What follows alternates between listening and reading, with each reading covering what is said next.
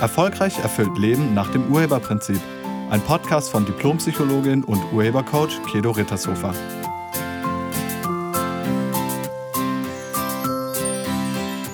Hallo, herzlich willkommen und schön, dass du da bist. Viele von euch haben mich gefragt, ob ich nicht mal wieder was zum Thema Business machen kann und hier speziell was für Führungskräfte. Und dieser Bitte komme ich sehr gerne nach, und zwar in diesem Podcast. Und immer wenn es um Führung geht, geht es auch um Eltern, weil als Eltern bist du Führungskraft. Okay, einige von euch wissen wahrscheinlich schon, dass ich ja nicht nur Urhebercoach in Lebensfragen bin, also Live-Coaching mache, sondern dass ich auch als Urhebercoach Business-Coaching mache. Ich habe ursprünglich Psychologie studiert mit zwei Schwerpunkten. Einmal Arbeits- und Organisationspsychologie, sprich Wirtschaftspsychologie und zum anderen Kinder- und Jugendpsychologie, sprich Familienpsychologie. Das waren meine Schwerpunkte im Studium. Und das Wissen, was ich da angesammelt habe, fließt in meine Arbeit mit ein, besonders auch im Bereich Business Coaching, weil Kinder- und Jugendpsychologie und Familienpsychologie und Arbeits- und Organisationspsychologie, die hängen sehr miteinander zusammen. Warum das so ist, erfahrt ihr auch in diesem Podcast. Okay, wenn wir über Führung sprechen und Leitung, dann ähm, geht es erstmal darum, was bedeutet das eigentlich? Also was bedeutet leiten, was bedeutet führen? Und führen heißt festlegen, wo es hingehen soll. Kann man ganz gut sehen bei fremden Führern oder Bergführern. Die legen die Route fest, die legen den Weg fest und wir folgen ihnen dann. Mit anderen Worten, die Führungskraft bestimmt die Richtung, in die es geht. Und dafür braucht die führende Person einen Überblick. Also sie muss das große Ganze im Blick behalten und sie muss vor allen Dingen auch wissen, wie man da hinkommt. Also sie muss in dem Bereich qualifiziert sein. Also bei Führungskräften gibt es immer eine Fach, also eine fachliche Führung und es gibt aber auch eine menschliche Führung. Und in diesem Podcast geht es eher um diese menschliche Führung. Führen ist kein Privileg, sondern eine Dienstleistung. Das ist nicht von mir, das ist von Anselm Grün, der hat das mal irgendwann gesagt. Und da steckt was drin. Also es ist kein Privileg zu führen, sondern es ist eine Dienstleistung. Du als Führungskraft Du als Chef oder Chefin, du als Eltern bist Dienstleister für deine Mitarbeitenden oder für deine Kinder. Und Führen und Folgen gehören untrennbar zusammen, sind beide voneinander abhängig. Also wenn du führen willst, brauchst du Menschen, die dir folgen. Und wenn du gerne folgen willst, dann brauchst du irgendjemanden, der dich führt. Wenn du nicht folgen willst, dann kannst du nicht führen. Das hängt damit zusammen, was du über Folgen denkst. Also wenn du irgendwie negativ über Menschen denkst, die folgen, also die einfach machen, was andere sagen, wenn du darüber negativ denkst, dann werden dir Menschen nicht gerne folgen. Denn die wollen ja nicht von dir abgelehnt werden. Das ist das eine. Das zweite ist, es kann auch sein, dass du negativ übers Führen denkst. Also wenn du Chef bist und Chefin bist und du denkst negativ über Führen, dann wird es deinen Mitarbeitern ganz schwer fallen, dir zu folgen. Einige haben das Bedürfnis, sich entschuldigen zu müssen dafür, dass sie irgendwie Führungskraft oder Chefin sind. Ist dir das schon mal aufgefallen? Es gibt Leute, die entschuldigen sich dafür, dass sie eine leitende Funktion haben. Und das heißt einiges. Weil denkst du negativ über Menschen, die führen, dann wirst du selbst nicht gut führen können.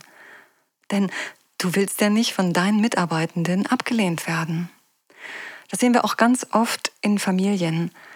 Wenn die Eltern eine negative Meinung übers Führen haben, irgendwie nicht, nicht ähm, autoritär rüberkommen wollen oder so, dann machen die sich ganz oft zu Freunden ihrer Kinder. Ja, und das ist ungünstig.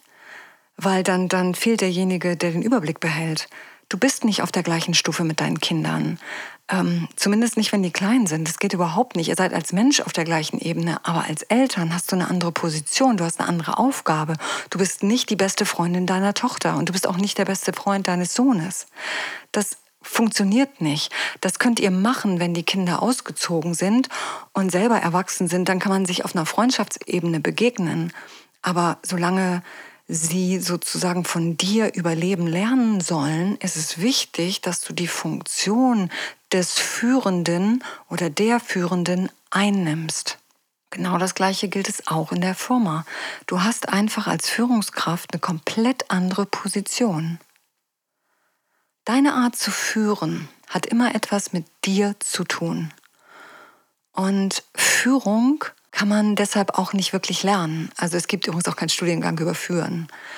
Und einen Führungsstil kannst du nicht kopieren. Ich habe mal irgendwann gelernt in meinem Studium, das ist ja nun auch schon einige Jahrzehnte her, ähm, dass es sowas wie drei oder vier Führungsstile gibt und die gilt es dann anzuwenden. Ja, das geht nicht, weil dein Führungsstil hat was mit deinem Mindset zu tun. Also deine Art zu kommunizieren, deine Art zu führen ist geprägt von deinen Überzeugungen, von deinem Mindset von dem, wie du denkst über andere. Und je nachdem, wie du zum Beispiel übers Führen denkst oder übers Folgen, wie du über Menschen denkst, wie du über Chefs denkst, wie du über Mitarbeitende denkst, wie du über Kinder denkst, das bestimmt, wie du mit ihnen umgehst. An deiner Art zu führen kann man ablesen, was du denkst, wovon du überzeugt bist. Wenn du dich zum Beispiel nicht traust, Regeln aufzustellen oder klare Ansagen zu machen, dann kann man darin deine Befürchtung erkennen. Wahrscheinlich möchtest du nicht abgelehnt werden und du versuchst die Ablehnung zu vermeiden. Und diese Angst vor Ablehnung, die steht dir als Führungskraft gewaltig im Weg. Bevor du also deinen Führungsstil dauerhaft optimieren kannst, gilt es ungünstige Überzeugungen aufzudecken und nachhaltig aufzulösen. Erst dann wird es dir gelingen, zum Beispiel einen Führungsstil, der auf Vertrauen und Wertschätzung beruht, erfolgreich zu etablieren. Und das ist genau das, was ich als Urhebercoach mache. Ich löse mit dir die Überzeugungen auf, die dir zum Erfolg und zur Erfüllung im Weg stehen. Für alle, die jetzt schon mal ihren Führungsstil überprüfen wollen oder sogar optimieren möchten, kommen jetzt die 10 No-Gos für Führungskräfte, sprich Eltern. Erstes No-Go, Wort nicht halten. Wenn du dein Wort nicht hältst, also du gibst dein Wort und du hältst es nicht, dann führt das zur Verunsicherung auf der anderen Seite. Und Verunsicherung führt immer auch zu Angst. Verunsicherung im Unternehmen ist so ziemlich das Schlimmste, was du auslösen kannst. Und deshalb ist es so wichtig, sein Wort zu halten. Also wenn du dein Wort gibst, dann halte es auch. Sei wachsam darüber, was du den Menschen um dich herum versprichst. Und für alle Eltern, die jetzt zuhören, gilt genau das Gleiche. Wenn du dein Wort nicht hältst, dann darfst du dich nicht wundern, wenn deine Kinder resignieren oder in die Verweigerung gehen dir gegenüber, wenn sie sich zurückziehen, weil sie können sich dann nicht mehr auf dich verlassen. Und deshalb auch hier, sei sorgfältig mit deinem Wort und wenn du es gibst, dann halte es ein. Der zweite Punkt ist emotionale Erpressung, ein absolutes No-Go für Führungskräfte. Gefühle einzusetzen als Druckmittel, das ist damit gemeint. Also rumbrüllen zum Beispiel ist eine typische emotionale Erpressung. Also es ist ein Versuch, die anderen dahin zu bringen, zu tun, was man selber will. Durch Einsetzen von Gefühlen. Frei nach dem Motto, mir geht's schlecht, du bist schuld, wenn du jetzt was veränderst, geht's mir sofort besser. Das, wie gesagt, führt dazu, dass Druck im Unternehmen herrscht und je mehr Druck, desto mehr Stress, desto mehr Fluktuation, desto negativere Ergebnisse. Also es gibt, äh, es gibt Chefs, die rumbrüllen, es gibt aber auch Chefs und auch Chefinnen, die andere Gefühle einsetzen, zum Beispiel eingeschnappt sein oder ähm, weinen. Die Zahlen stimmen nicht und du brichst in Tränen aus. Ist genauso. Und als Eltern gilt das Gleiche. Also wenn du emotionale Erpressung bei deinen Kindern einsetzt, Die Mama ist ganz traurig, weil du. Oder der Papa ist jetzt wirklich böse, weil du. Das ist alles emotionale Erpressung. Wenn du das machst, darfst du dich nicht wundern, wenn deine Kinder sich im Kaufhaus auf den Boden schmeißen und rumbrüllen, wenn sie das Eis nicht bekommen. Dann haben sie von dir gelernt, dass man andere emotional erpressen darf. Und das ist wirklich ungünstig. Der dritte Punkt, der dritte Punkt der No-Gos ist öffentlicher Tadel oder öffentliche heftige Kritik. Nicht machen. Das führt auch zur Verunsicherung. Das führt zur Demotivation. Öffentlich jemanden klein machen, anbrüllen, ähm, tadeln, Kritik äußern, kann man machen. Wie gesagt, führt nur zu richtig schlechter Stimmung. Und das wiederum führt dazu, dass dir niemand mehr die Wahrheit sagt im Unternehmen und die Leute auf Distanz gehen. Außerdem kann es dazu führen, dass die, wie gesagt, Fluktuation steigt, Krankenzahlen steigen und die Ergebnisse immer schlechter werden. Auch bei Kindern nicht öffentlich tadeln, nicht heftig kritisieren. Wozu auch? Also ins Gespräch gehen oder mit einer, mit einer Rückmeldung, die dem anderen die Hand gibt und nicht eine Ohrfeige, kommst du sehr viel weiter. Der vierte Punkt ist, negative Meinungen über Mitarbeitende zu verbreiten. Also besonders über Mitarbeitende, die gerade nicht im Raum sind. Wenn du anfängst, über andere zu lästern, negativ zu sprechen, dann verunsichert das alle. Weil niemand weiß, wie du über ihn sprichst, wenn er mal nicht im Raum ist. Das verunsichert total. Und wie gesagt, führt auch zur schlechten Stimmung. Und schlechte Stimmung ist immer der Start ins Minus für jede Firma.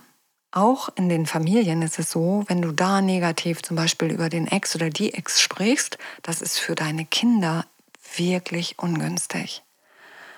Also es gilt übrigens für alle. Hört auf damit, über andere zu lästern und negativ zu sprechen. Hört einfach damit auf. Das dient niemandem. Punkt Nummer 5. Unklar sein und keine eindeutigen Mitteilungen machen. Auch das, da weiß der andere nicht, woran er ist. Er weiß nicht wirklich, was zu tun ist. Und ähm, auch das führt zu Verunsicherung, Demotivation. Also besser ist ganz klar zu sagen Ja oder Nein. Dann weiß der andere, worauf er sich verlassen kann. Wenn du das nicht eindeutig sagst, dann wird es wirklich unsicher. Dann weiß keiner wirklich klar, was er machen soll. Der sechste Punkt ist, keine Zeit für Mitarbeitende zu haben. Wenn du dir die Zeit nicht nimmst für die Anliegen deiner Mitarbeitenden, dann sagst du ihnen damit, ihr seid mir nicht wichtig genug und das kriegst du wieder. Also nimm dir die Zeit für die Menschen, die mit dir zusammenarbeiten oder die sogar für dich arbeiten, die für dich Ergebnisse produzieren. Nimm dir die Zeit für sie. Sie haben das verdient. Gleiches gilt bei Kindern. Nimm dir die Zeit für deine Kinder wirklich hör ihnen mal zu. Wenn sie zu dir kommen und dich fragen, ob du einen Moment Zeit hast, dann nimm dir die Zeit. Diese Menschen sind so wichtig. Nimm dir einfach die Zeit. Und wenn du jetzt gerade keine Zeit hast, weil irgendwas brennt, weil irgendwas gerade wichtiger ist, dann kannst du sagen, du jetzt gerade nicht, aber in einer Stunde oder heute Nachmittag oder heute Abend habe ich Zeit für dich. Kann das so lange warten? Ist das okay? Wenn der andere dann Ja sagt, alles gut. Sagt er Nein? Egal. Unterbrechen, zuhören. Der siebte Punkt. Alles selber machen. Alles selber machen, alles an dich reißen, alles muss über deinen Tisch gehen. Ich kenne Chefs, die wirklich bei denen läuft jede E-Mail über deren Tisch. Oder alles nochmal überprüfen. Oder am besten gleich selber machen und dann, dann hat der andere einfach keine Chance, Sachen zu lernen. Und außerdem sagst du ihm, ich vertraue dir nicht. So, und wenn du einem Menschen andauernd sagst, ich vertraue dir nicht, du kannst das nicht, dann darfst du dich nicht wundern, wenn der irgendwann keinen Bock mehr hat, für dich zu arbeiten. Und wie gesagt, als Eltern für Kinder genau das Gleiche. Wenn du die das nicht selber machen lässt, dann können die nichts lernen. Außerdem sagst du ihnen damit, ich vertraue dir nicht und du kannst das nicht. Und auch das ist wirklich ungünstig. Punkt Nummer 8. Keine Anerkennung geben. Anerkennung bedeutet, ich erkenne, was du tust. Ich sehe dich, heißt das. Und das wünschen sich Menschen. Menschen wollen gesehen werden als Menschen, nicht nur als funktionierende Roboter in Unternehmen, sondern sie wollen als Mensch gesehen werden. Und wenn du sie anerkennst für irgendetwas, dann heißt das, ich sehe dich. Und es ist ganz einfach, jemanden anzuerkennen. Das geht nämlich, wenn man sich mal bedankt. Das kann man übrigens auch bei den eigenen Kindern machen. Man kann sich bedanken für alles Mögliche. Dafür, dass sie heute Abend ohne Murren ins Bett gegangen sind, dafür, dass sie morgens immer so fröhlich aufstehen, dafür, dass sie die Spülmaschine ausgeräumt haben oder im Business. Dafür, dass der andere morgens immer so freundlich Guten Morgen sagt. Oder dafür, dass er oder sie die ähm, Büroküche aufgeräumt hat. Oder für das gute Ergebnis bei dem Kunden. Also wirklich sei mal wach dafür, was du anerkennen kannst. Was hat der andere in deinen Augen gemacht? Und das ist absolut nicht selbstverständlich. Übrigens, kleines Geheimnis, nichts ist selbstverständlich. Aber dazu ein anderes Mal mehr. Punkt Nummer 9. Erfolge an die eigene Brust heften ist ein No-Go. Wenn alle Erfolge nur an dir liegen, wenn du immer sagst, ja, das kam ja nur, weil ich vorher, damit demotivierst du die anderen. Auch bei deinen Kindern. Wenn ich mit dir nicht gelernt hätte, hättest du keine zwei geschrieben. Ungünstig. Freu dich für die zwei des Kindes. Dann bleibt das Kind motiviert. So, und Punkt Nummer 10 ist, jeden Misserfolg von dir zu weisen und anderen zuzuweisen. Das heißt, dein Kind hat keine zwei, sondern eine fünf geschrieben, obwohl du gelernt hast.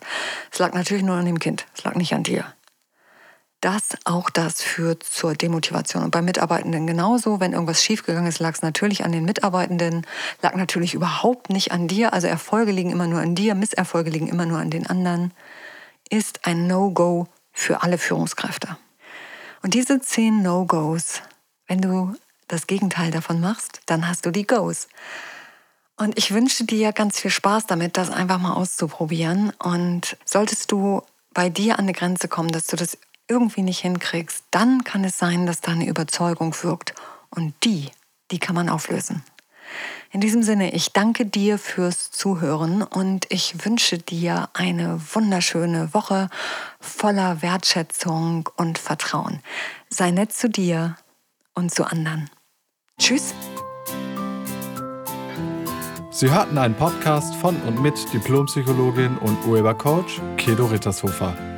Wenn Sie mehr über die Angebote von Kedo erfahren wollen, schauen Sie im Internet unter www.urheber-prinzip.de. Vielen Dank und auf Wiederhören.